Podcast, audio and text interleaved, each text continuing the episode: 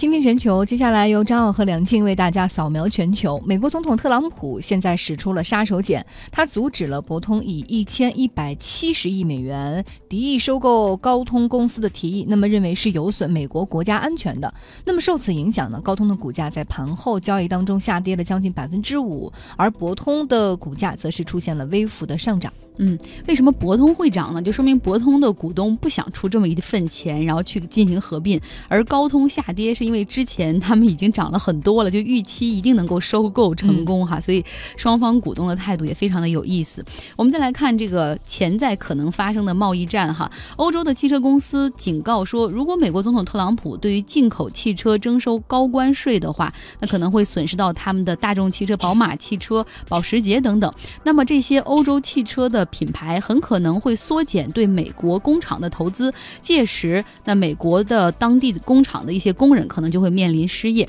大家都知道，之前这个特朗普总统宣布对钢铁和铝征收高关税哈，然后呢，那个就已经伤害到了美国的汽车产业，因为美国的汽车产业钢铁和铝很多是从国外进口的，那征收高关税的话，势必会提高汽车的制造的一个成本。但是如果说他们在这个再把进口的车的关税提上来的话，可能对美国本土的汽车制造业没有什么太多的好处哈，可能会危害美国本土汽车的出口。嗯。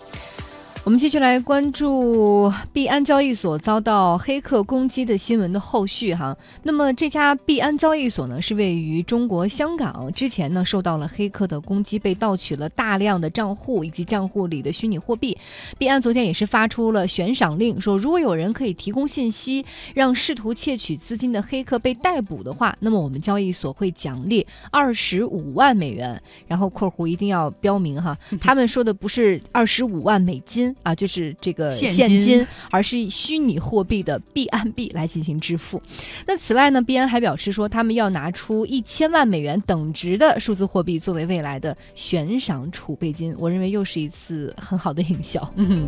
但是能不能真的把那个黑客找到哈，我们都持怀疑的态度。来看，英国教育部宣布，计划从二零二零年开始实行对新就是新对大学新的考核标准，会按照教学的质量等指标。给不同的课程来评级，比如说不同高校的综合实力排名啊，新的这个考核的计划就会考核他们课程的设置，包括教学的质量、学习的环境、就业前景等指标，而且呢会根据这个把这个课程的满意度或者是含金量设置为金银铜牌三个等级。但是现在这个我们每次在国外查呃在网上查一些留学信息的时候，可能不只要看当国的本国的这个教育部的一些评价，更多的是有权威媒体。和权威机构的一些打分的排名表，而他们所参考的标准包括校友的认知度啊、收入的排行榜啊、就业率啊和雇主满意度，可能这个听起来更靠谱一点。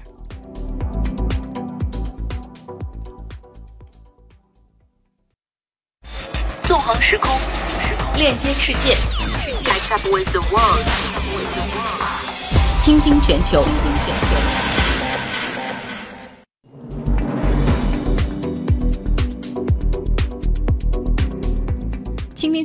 知识分享，我们要进入到一个新的主题：神奇的动物在哪里？今天呢，我们要把目光锁定澳大利亚。澳大利亚呢，位于南太平洋和印度洋之间，四面环海，有非常多特别的动物和植物。那它的东部呢是沿海的山地，西部是高原，而内陆则有沙漠。所以说，呃，这种生物的样态也会非常的多样化。对，而且他们这个大陆上是有一些其他地方没有的生物，对，比如说袋鼠啊、考拉呀，哈，都是我。我们其他大洲上没看到的。那么今天我们要来连线生物环境保护专家川慧哈，川慧又出现了，要给我们介绍一下这个澳大利亚的动物概况以及可爱的考拉。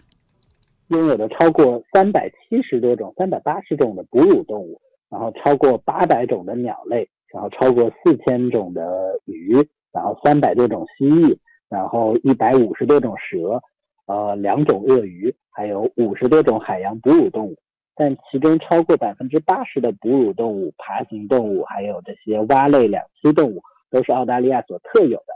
当然，这其中最著名的动物呢，就包括像袋鼠啊、考拉呀这些。然后我们今天要跟大家讲的呢，实际上就是澳洲的国宝考拉。考拉实际上和我们国内的国宝熊猫一样，以竹子为食一样。考拉呢也是非常专一的，靠着尤加利的树叶做来为生的。然后尤加利这个植物，大家听这个名字可能不太熟悉啊。尤加利呢，它是桃金娘科桉树植物的总称，也就是我们常说的桉树。桉属这一个属的植物呢，大概有七八百种，绝大部分都生长在澳洲，邻近的巴布亚新几内亚也有少量的分布。这个星球上没有任何一种植物能像桉树一样，在整个一个大洲都获得成功。然后尤加利呢，也就是桉树，是澳洲最具代表性的本土植物。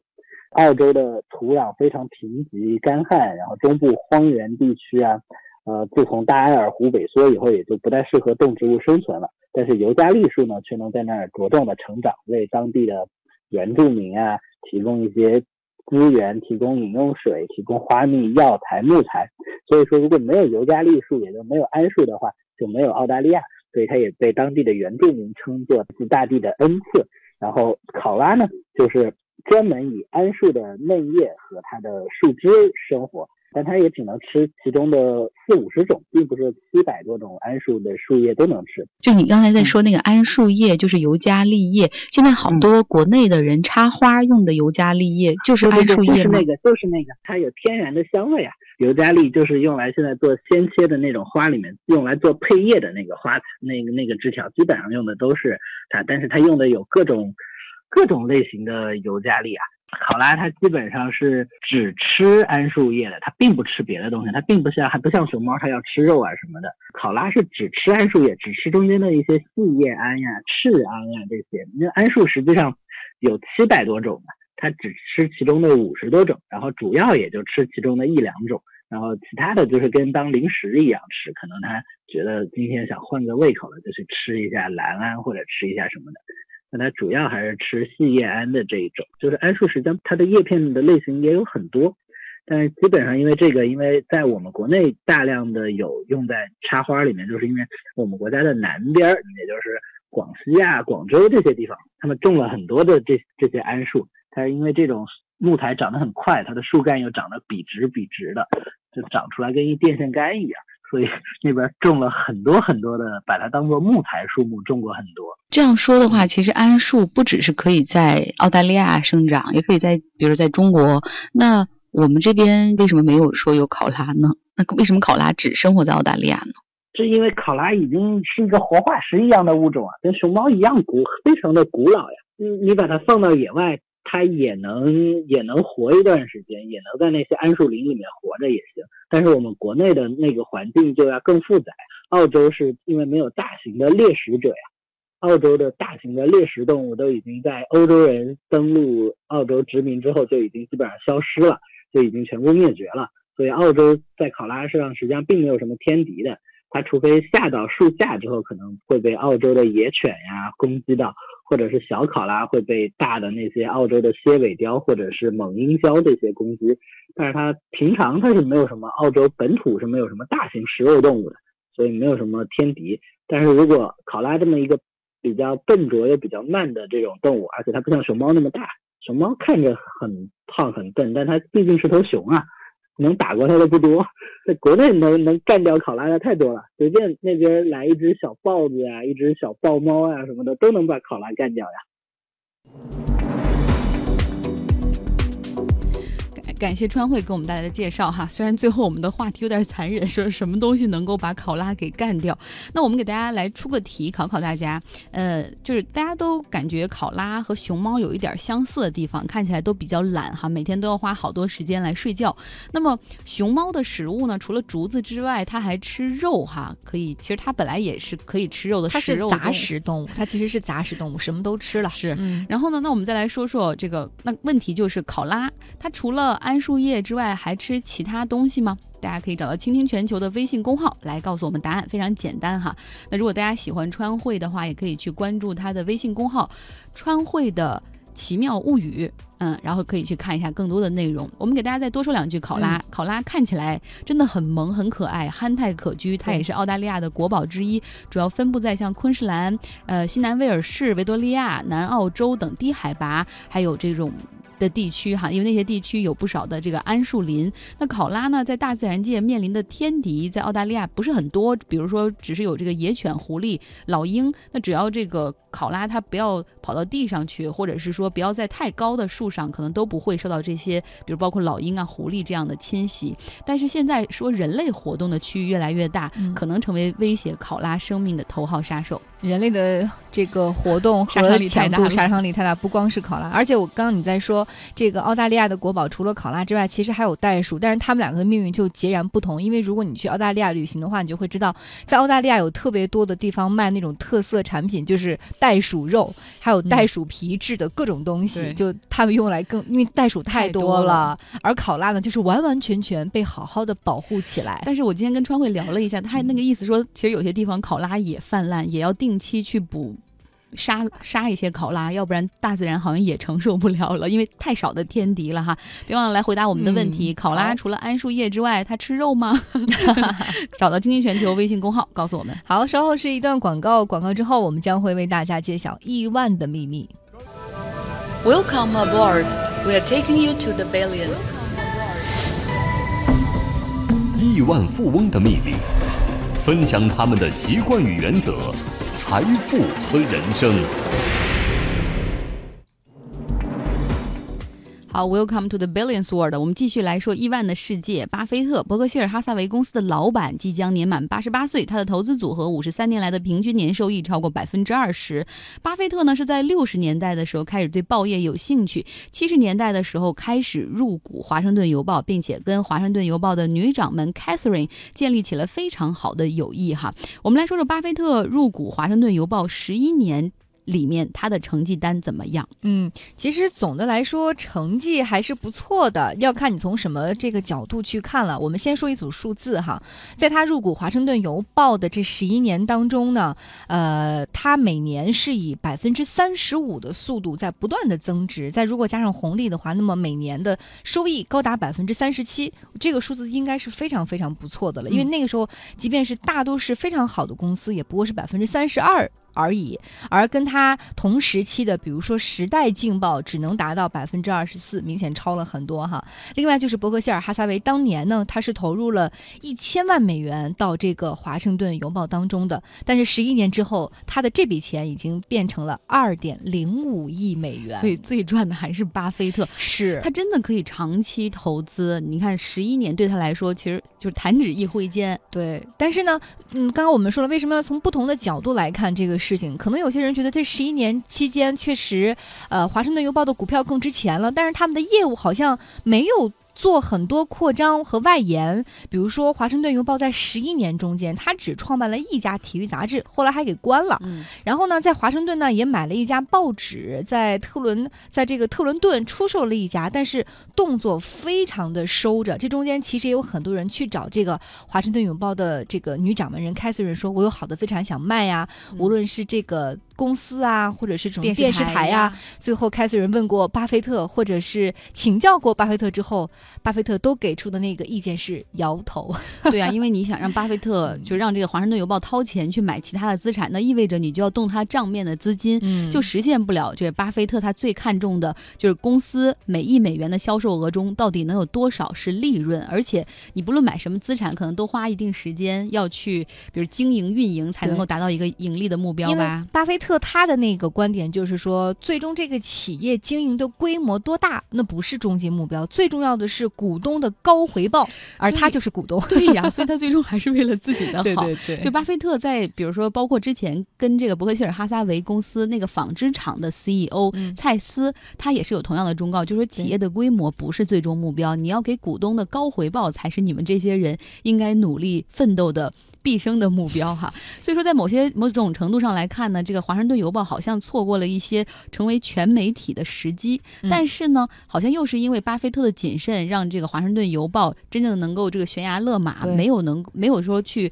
出手不慎，结果导致自己的利润就白白扔掉哈。也算是因为他避免了一些重大的风险吧。但是谁知道呢？那但是不管怎么说哈，巴菲特跟华盛顿邮报的女掌门人凯瑟琳之间，除了有意的加深，并且通过凯瑟。呃，扩大了自己在这个纽约的人脉圈之外，他还因为这个女掌门人获得了一单非常不错的股票，这个嗯股票是政府雇员保险公司。对，这是一家美国最大的汽车保险公司。但是在二十世纪七十年代的时候呢，因为这个监管层出了一些新的政策哈，就比如说这个无过错保险法规等等，包括这当时的通胀也是比较严重，然后导致这个利润被挤压的很严重。然后那个时候，这个保险公司它就这个费用，尤其是这个医疗费用和汽车维修费用都大幅的上上涨。那在一九七五年的时候，我们看到这家雇员保险公司，他们的亏损已经达到了五千万美元，然后很多人都在担心说这个保险公司会不会倒闭。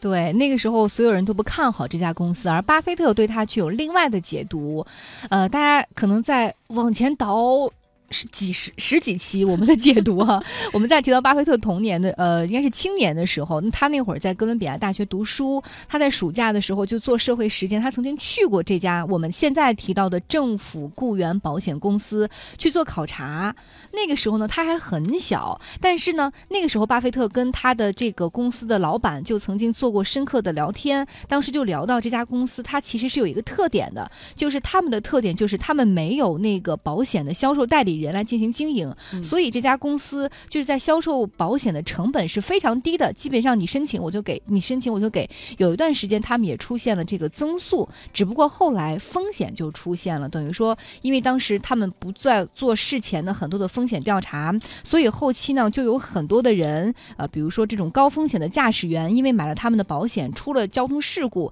那就要有大笔的保险费用需要支出哈。另外，当时有个大的社会背景，就是通货膨胀，也使得他们这个保险公司所担负的医疗费还有汽车维修费大大上涨。嗯嗯但是刚才正如梁静所说，因为它没有中间那个代理人的环节，粗略的说呢，这个保险公司每赚一美元的保费收入，它其实只需要支出十五美分的费用，而其他的保险公司平均支出的费用大概是二十四美分。所以在这种情况下，哪怕这家公司可能已经陷入水火之中，很可能就会倒闭，但是巴菲特依旧对他非常的看好。他认为这家公司现在可能只缺的是现金流，而他自己的业务本身，包括他的盈利模式没有任何问题。而中间还要说到一个人哈，他的大学老师格雷厄姆其实以前也买过这家公司的股票，就他觉得说，哎，我可以追随我老师的足迹再往前走一走，也许我做得好的话，还可以挽救这家公司。但是现在呢，他跟格雷厄姆其实也产生了一个质的区分。格雷厄姆认为现在的这家政府雇员保险公司已经不是一个好的标的了，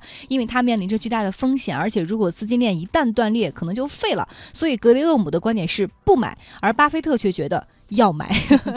对，所以这时候能体现出巴菲特实际上比他老师还要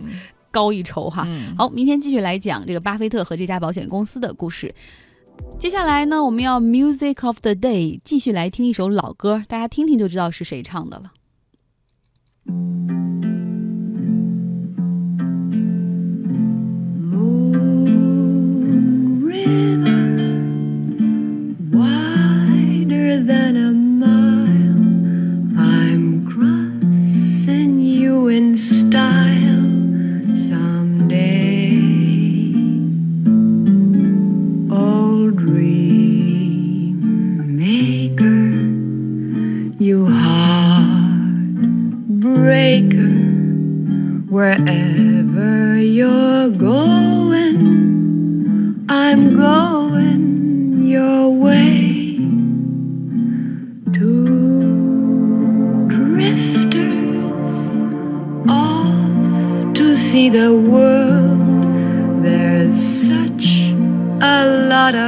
歌曲《Moon River》月亮河，演唱者是奥黛丽·赫本，出自一九六一年的电影《蒂凡尼的早餐》。在影片之中，赫本就是抱着一把吉他，坐在她租的那个公寓外面的这个窗台上，一边弹着吉他，一边唱这首歌。当时无尽的思念和爱就隐藏在歌声之中。嗯，他现在这个歌声传来的时候，脑海中还能回忆起第一次看这部电影，在这个片段的时候那个感觉，就是他穿了一个好像白衬衫，就非常简单的衣服，头上戴了一个小小的发带，随手拿起来一把吉他，悠悠的唱，慢慢的唱。当时我第一反应是，哎，女神的声音有点粗哎，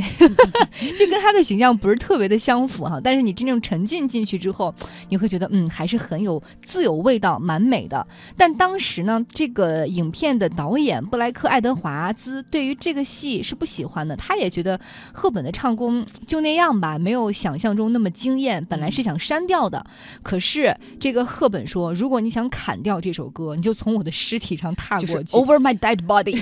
对就是誓死捍卫我现在唱这首歌的权利哈。或许也正是因为他的这份倔强哈，恐怕我们真的没有办法去体会和留存住这样的一段记忆了。对，其实我觉得音乐本身并不在于唱唱功，对对对而。是那种情绪哈，嗯包括那份憧憬和回忆。就是你想啊，如果是另外一个人去对口型的唱，然后把它贴到这个画面当中来，总有一种违和感。嗯我有的时候会有这种感觉。虽然说你现在听课本的声音有一点点的粗，可是